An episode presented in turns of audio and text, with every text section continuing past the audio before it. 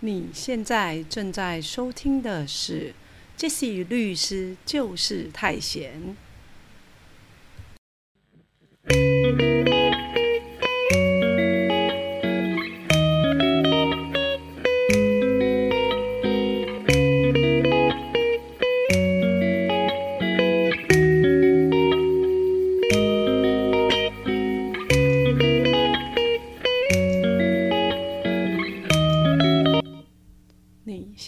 正在收听的是这些律师就是太闲第二季第三十八集。司法通义是什么？我们要来说说移工法律。那这个议题呢，对很多人来讲，可能非常的冷门。好，可能到底什么是移工，大家可能都还不太了解。那移工呢？可能有些人的说法就是说外劳就是外籍劳工，可是现在大家都说移工，好，那你也不要再讲逃逸移工，好，先长呃先前大家都这么说，可是现在大家比较适合的说法是说失联移工，好，那移工的问题事实上已经是我们。台湾的社会要非常严肃看待的问题，好，这没有负面评价，也没有正面评价，好，这是一个中性的说法，好，因为毕竟在台湾已经有非常非常多的我们的外籍朋友跟我们一样共同生活在这个土地上，那既然他们有可能在台湾待五年、十年甚至更久。那会有相关的生活的需求、语言的需求，或者是说消费的需求。好，那这些应该都是一个成熟的政府、好成熟的社会应该要去面对的事情，要把所有的事情尽量做到最好。好，那因为我们的义工呢来台湾，事实上大家不能否认，哦，确实对台湾社会有很大的协助。比如说，啊，我们的亲朋好友啊，可能家里的长辈，可能他已经失智了，或者是生活不能自理，因为年纪太大了。可是因为我们其实都很忙嘛，不一定有时间可以亲自照顾我们的长辈，所以需要依赖义工，好，需要我们的家庭看护工，好，家庭帮佣可以协助我们。来照顾我们的家人，好，那当然也不一定是长辈，有时候我们有一些亲戚、朋友、家人，因为可能一些意外，好，然后可能受伤了，那这种情况也需要可能义工的帮忙，好，所以呢，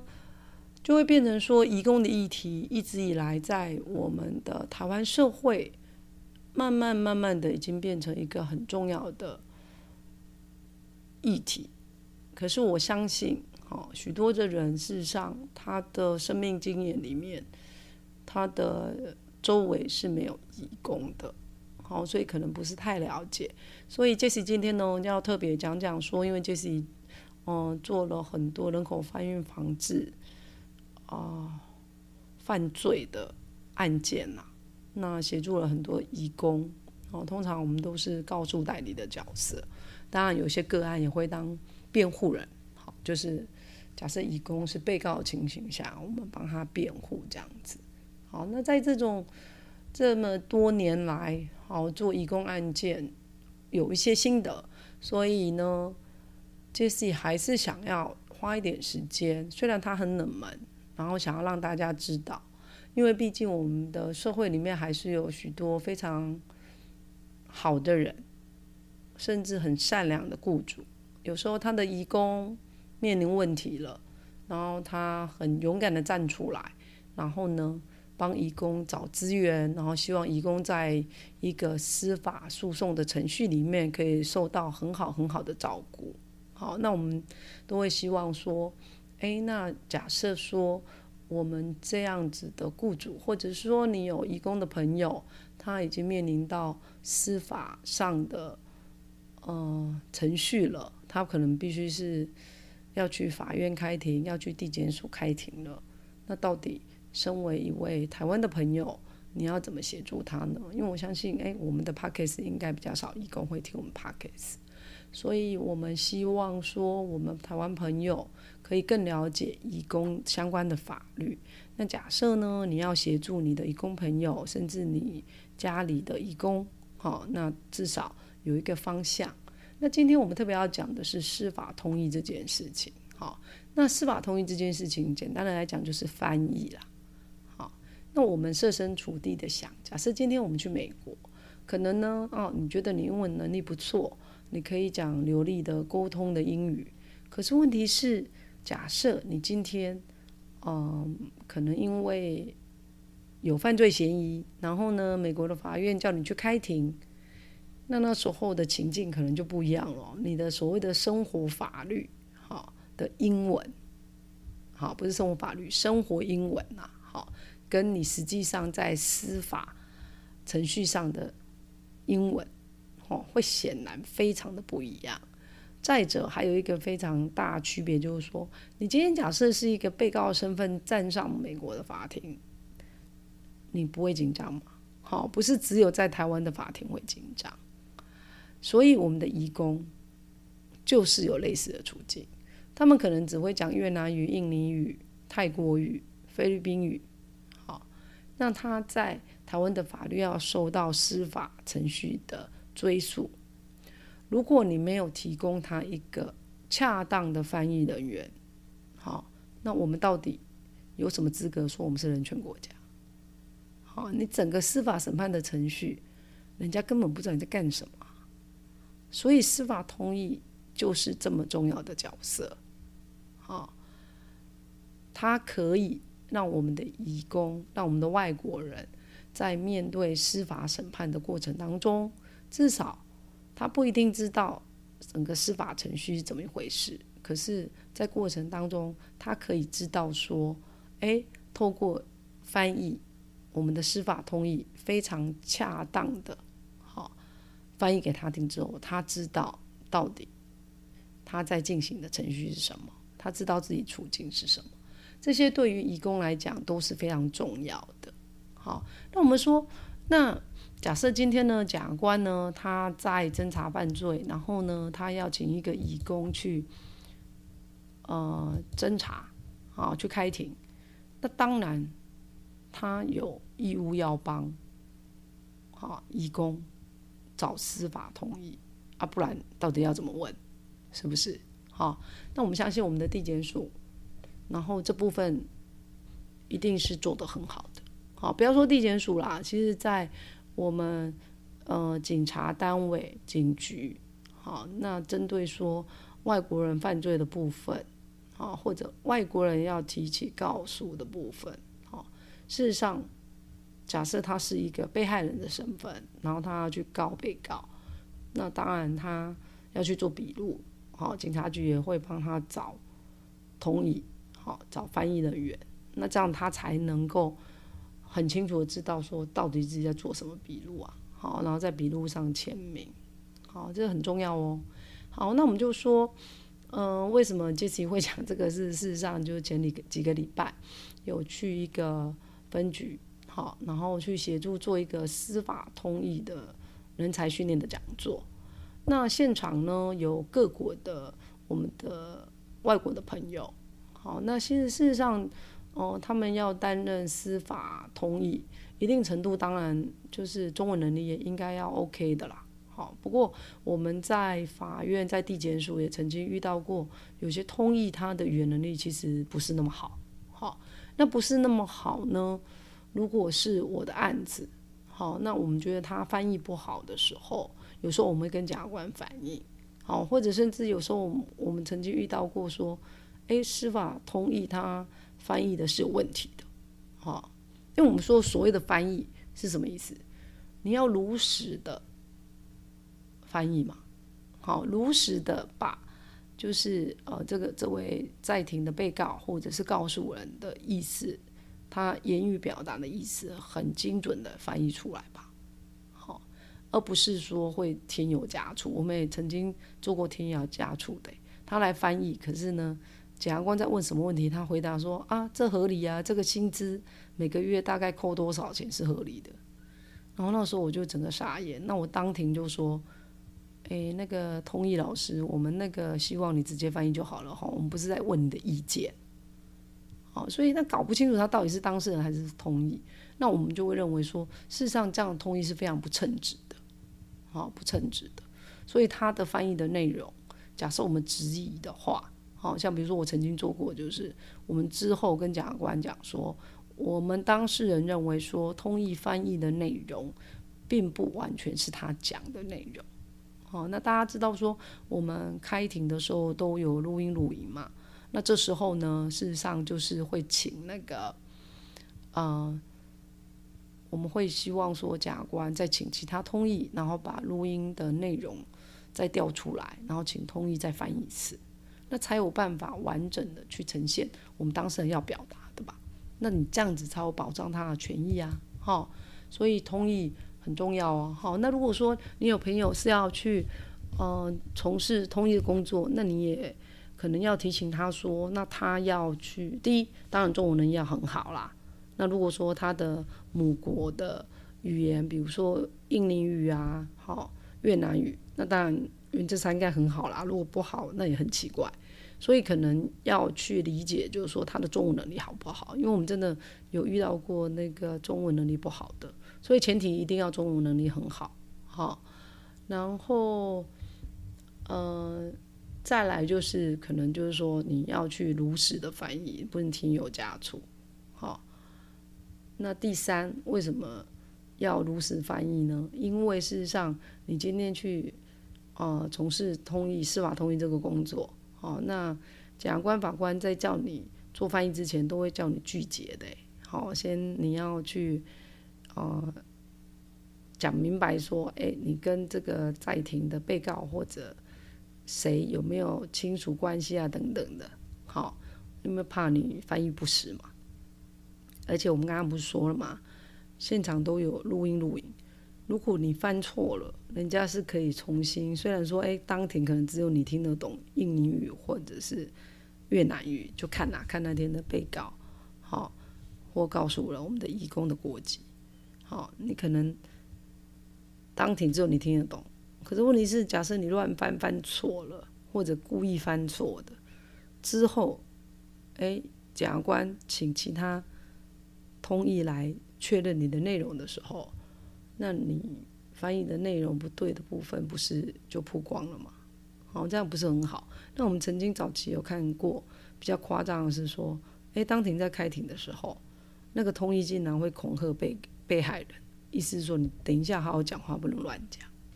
这个就是比较夸张的。可是我相信这几年来，啊，通译的训练，然后人才的培训，好做得更好。好，所以我相信。像以前那些离谱的个案，应该是不会再发生了。好，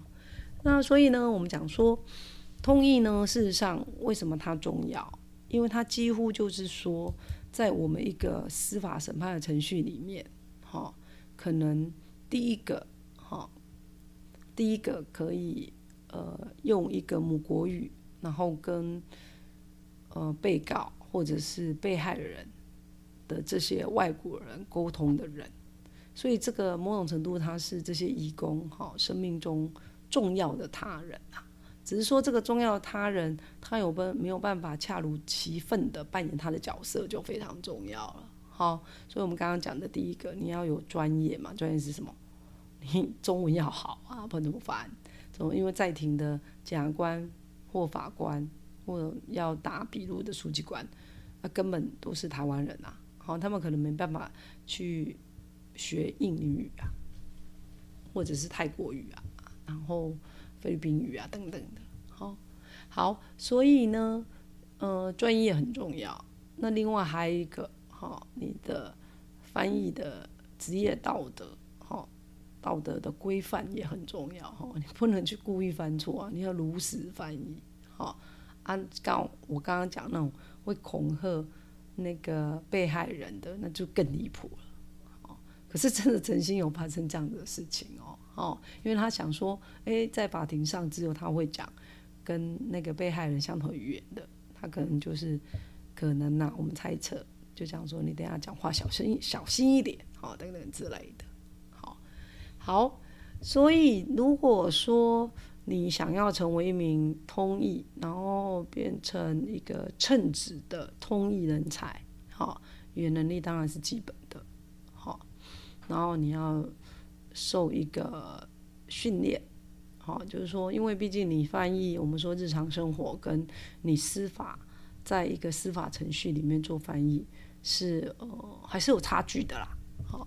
那所以像事实上我们的主管机关相关的主管机关哈，也是各自都会办这样子的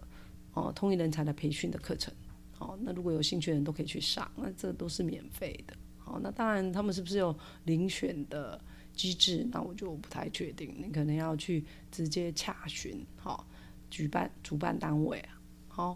好，那所以我们说，嗯，